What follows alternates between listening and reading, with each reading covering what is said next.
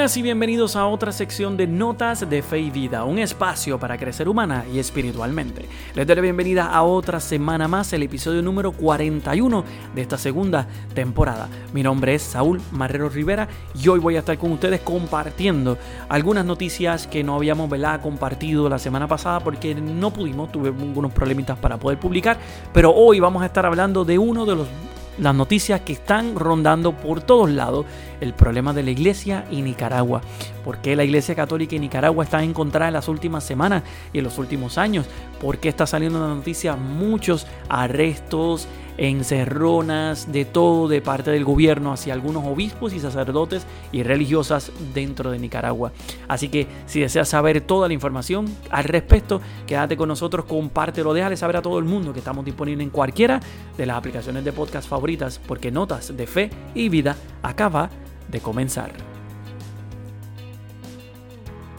Inicio este programa, pues obviamente eh, dejándoles saber que la semana pasada no se pudo, pues, bajo circunstancias que fueron ajenas a mi voluntad, poder subir el programa. El programa estaba totalmente grabado y no sabemos por qué, no salió en Spotify ni en ninguna de las aplicaciones para poder escucharla.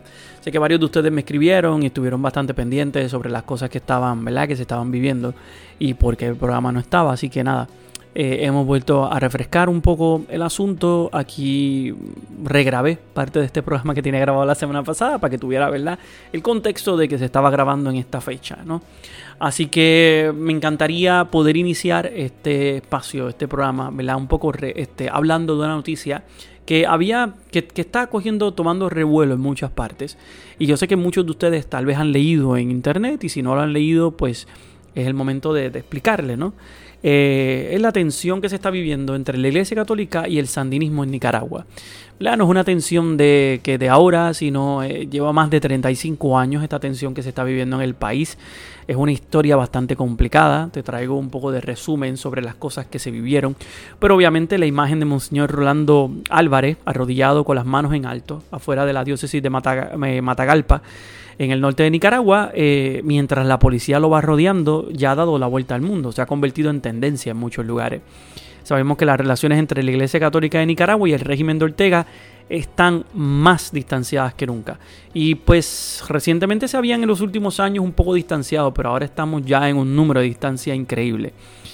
Eh, sabemos que el informe ha registrado que entre abril de 2018 a mayo del 2022 han registrado al menos 190 agresiones contra la Iglesia Católica. Y esto es un dato que está presentado y distribuido y investigado por el Observatorio Pro Transparencia y Anticorrupción y distribuido por la Agencia Católica de Información Así Prensa, ¿no? ¿verdad? Así Prensa no es la página que a mí me encanta mucho. Yo no, ¿verdad? No, no me gusta mucho su página, son un poco eh, perdón porque lo diga, pero que para mí son un poco amarillistas en la forma y siempre se van de un bando, pero pues presentaron un buen, una buena distribución del Observatorio Pro Transparencia y Corrupción y entiendo que hicieron un buen trabajo ahí.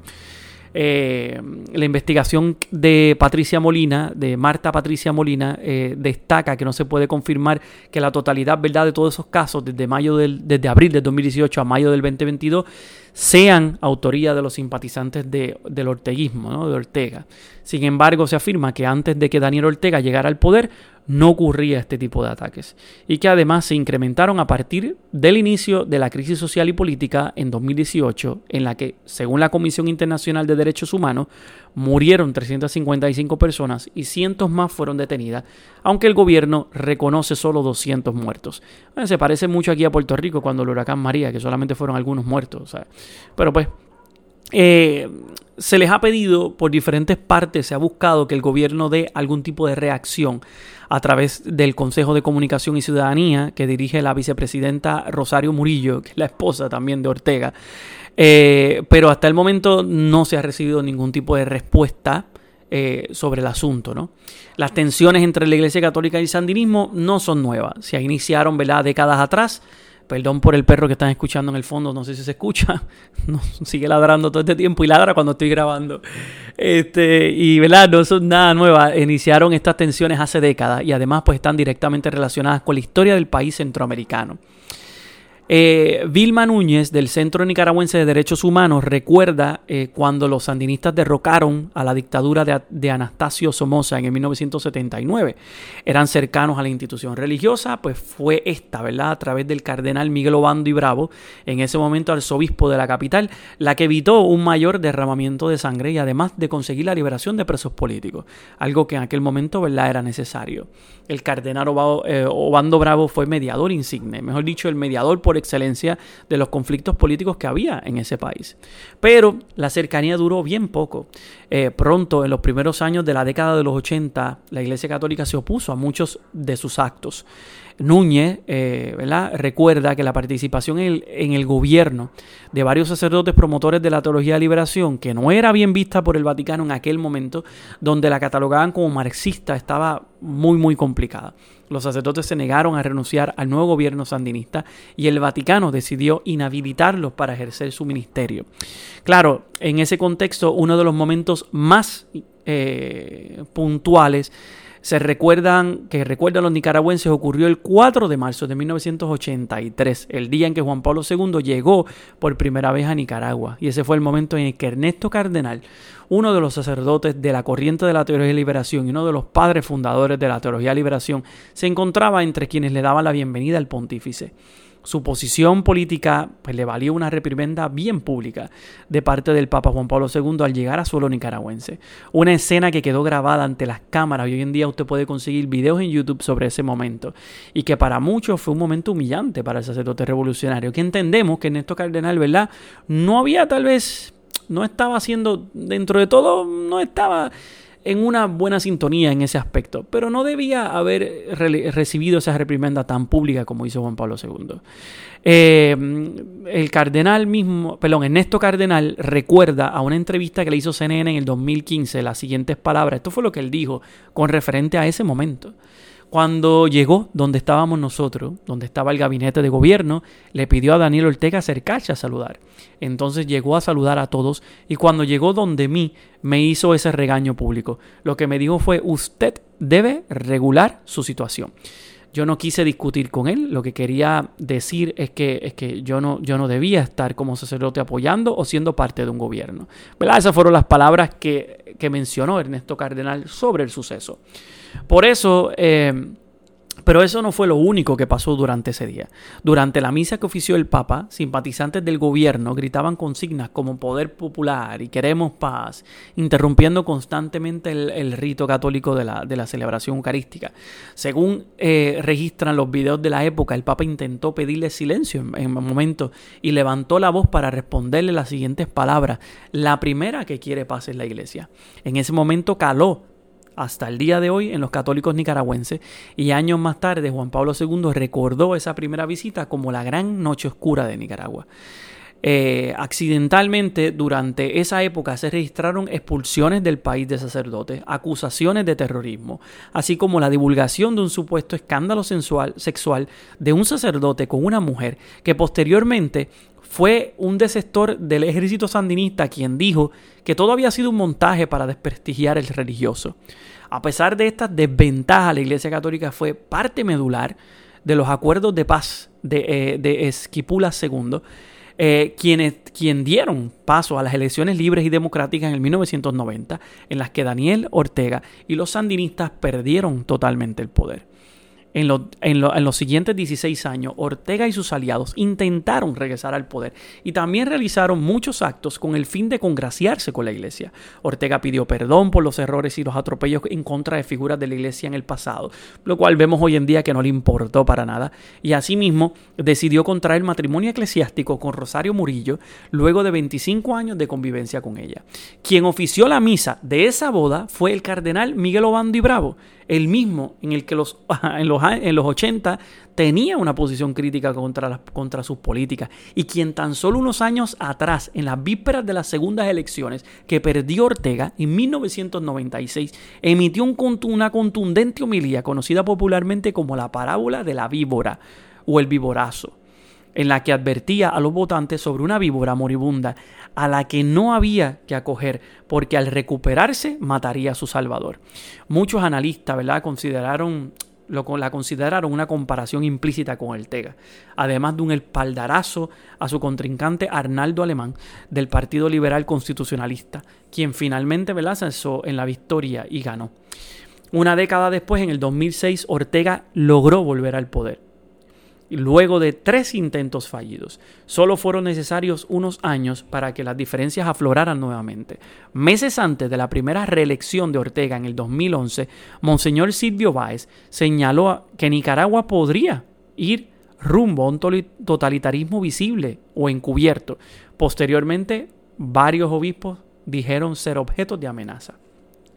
Sin embargo, las mayores tensiones llegaron en el 2018, cuando el gobierno intentó reformar las leyes del Seguro Social, lo cual hizo estallar protestas en todo el país que fueron reprimidas por el gobierno y, calificadas eh, como deplorables en algún punto. Los grupos parapoliciales andaban andaron en sus anchas fuertemente armados, acompañados por cuerpos policiales, cometiendo ataques de forma conjunta en contra de la población civil. Esas fueron muchas de las palabras que se estaban diciendo en el de julio de 2018.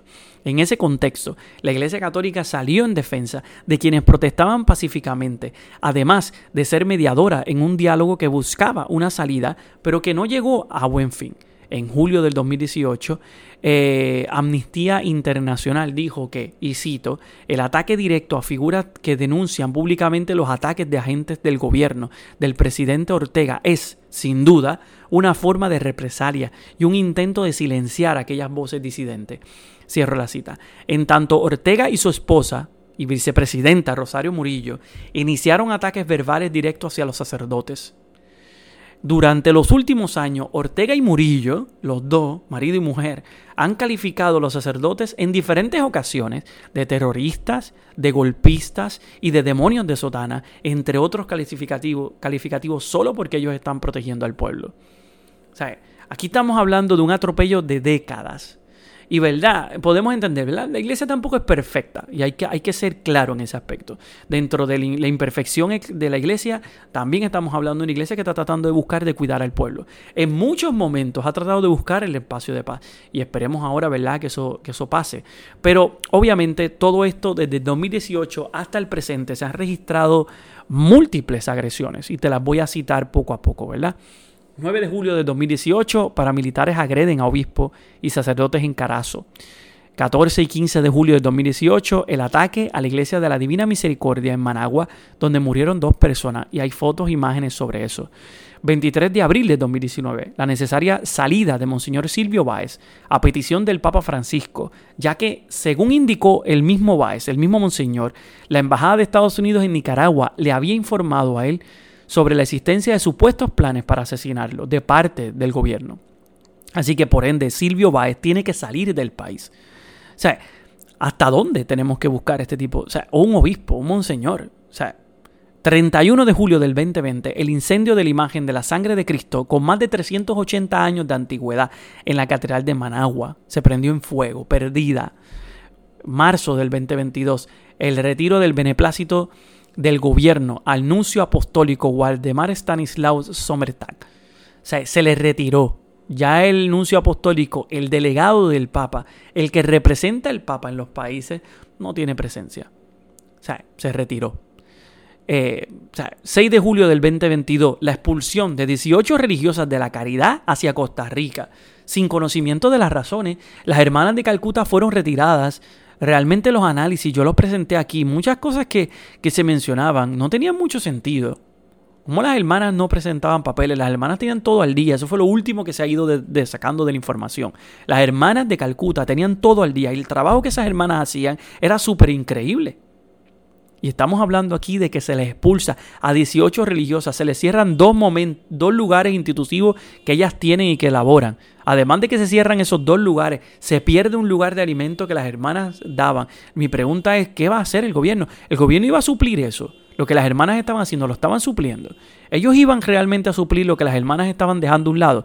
No, ellos no iban a suplir nada, no están supliendo nada. Eso está en pérdida se dejó a un lado solo porque la iglesia hace un bien, alimenta y educa a la gente, al pueblo.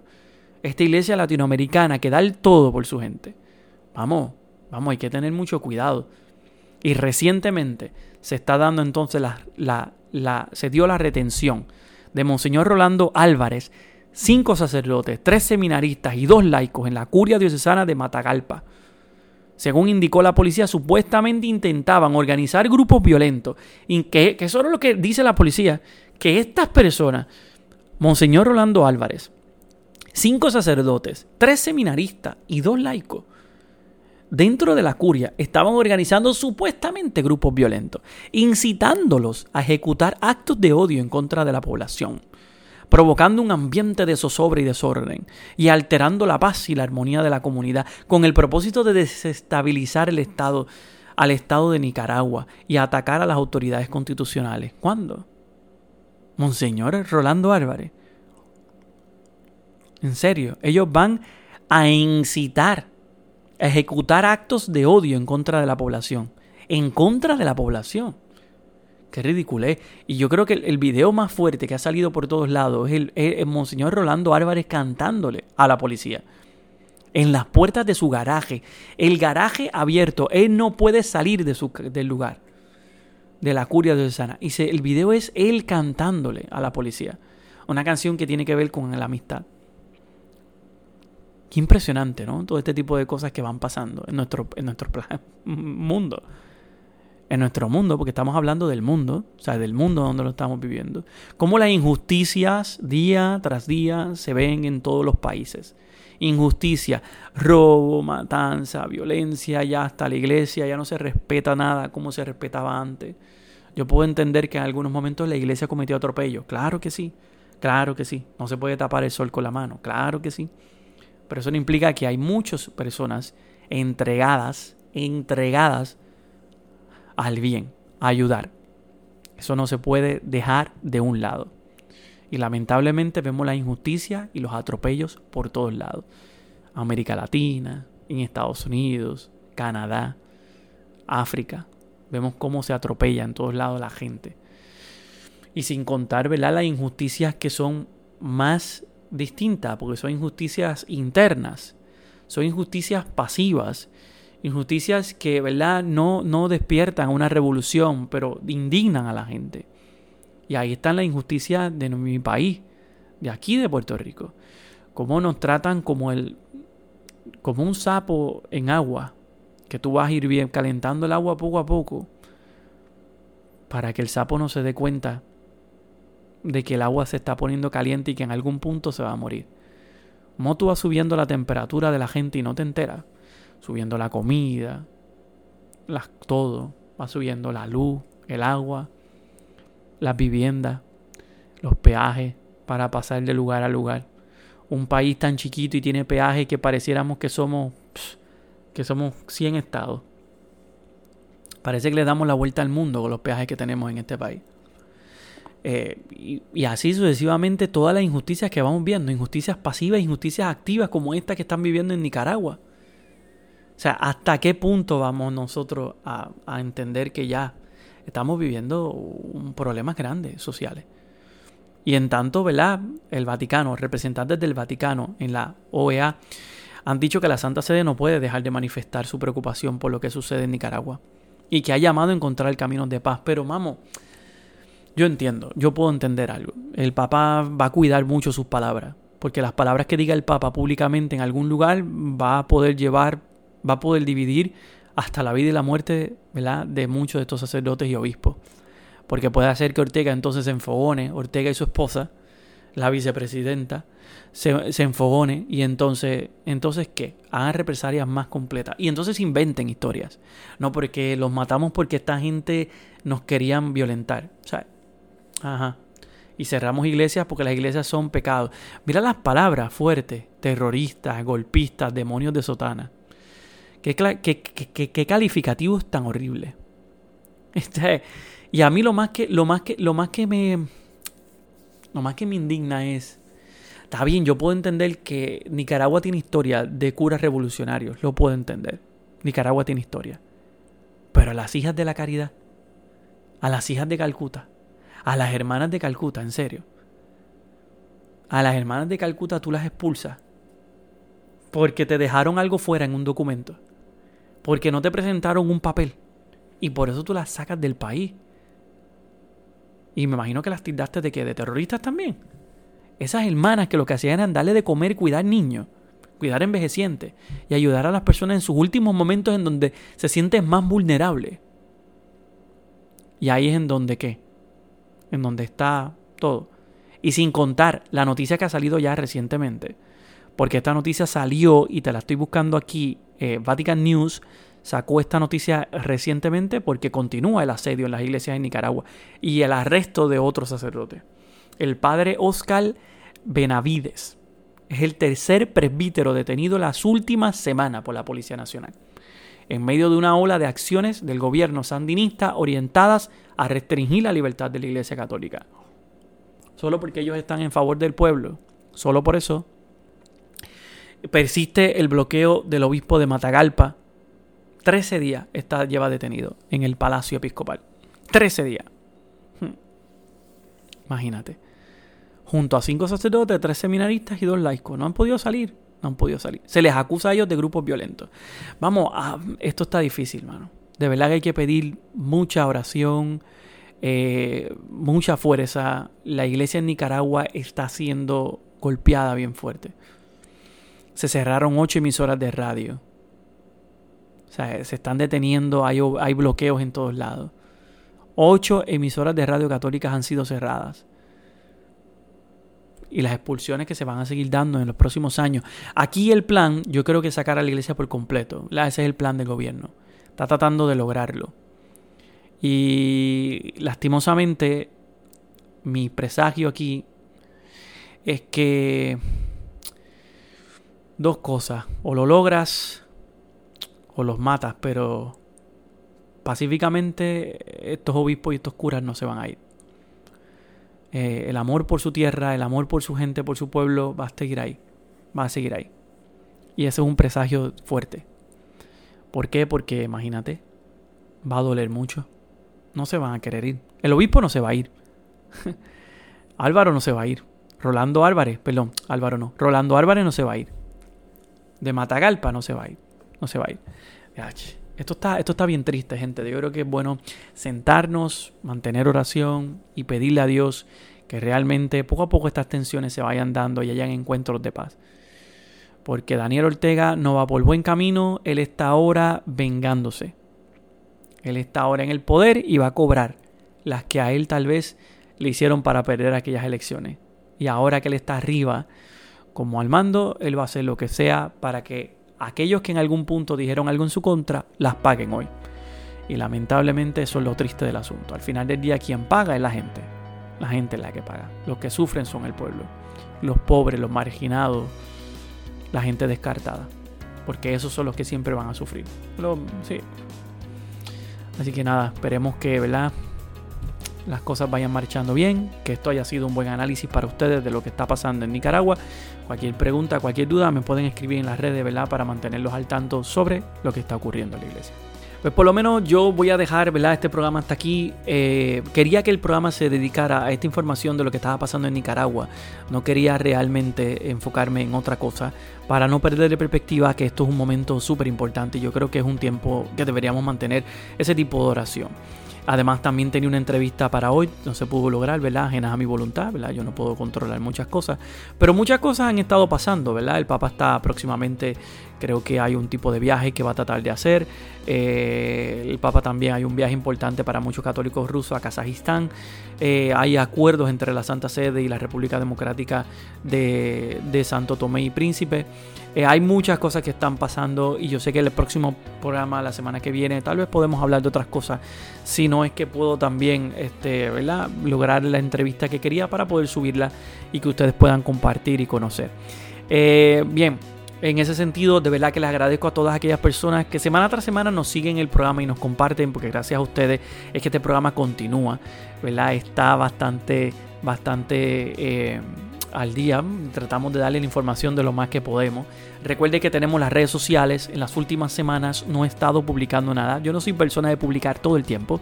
No he estado publicando en las redes sociales casi nada en las últimas semanas. Ya estas semanas esto voy a empezar. Eh, me había tomado un break en lo que podía. Me había tomado un break, Dios mío, perdón. Me había tomado un tiempo, la palabra es tiempo, break, eso es un, esa palabra no, no debería estar diciendo. Eh, debería estar tomando un tiempo, me estaba tomando un tiempo porque estaba también empezando, estamos esta temporada de agosto, inicio de clase y quise ponerme al día con algunas cosas que estoy preparando, también la universidad que estoy estudiando, así que eh, quería ponerme al día sobre algunos asuntos y pues me desconecté de las redes sociales. Eh, ¿verdad? Para no publicar cosas y dedicarme a muchos aspectos míos, pero ya estoy al día, estoy en orden, estoy empezando nuevamente y voy a empezar ya a publicar reflexiones, encuentros, así que por favor recuerden que nos pueden encontrar en las redes sociales, me puedes encontrar como Saúl Marrero Rivera, Saúl Marrero Rivera en Facebook e Instagram, o como Saúl Marrero 6 en Twitter. Allí me puedes escribir o puedes también escribirme por el correo electrónico notas de fe a. Déjame saber tu información, lo que tú quieres, cualquier tipo de tema, cosas que te gustaría que estemos tocando, reflexiones, encuentros, espiritualidades, lo que entiendas. Ya próximamente tenemos varios temitas que vamos a estar recorriendo y muchas cosas que han estado pasando. Así que nada, eh, estén pendientes, síganos en cualquiera de estos lugares. Y nada, gente, de verdad que muchas gracias por esta semana, por este tiempo. Gracias por la paciencia la semana pasada que no se pudo publicar. Pero nada, ya estamos de vuelta, ya estamos otra vez arrancando. Y recuerden siempre en su caminar llevar notas de fe y vida. Se cuidan, hasta la próxima.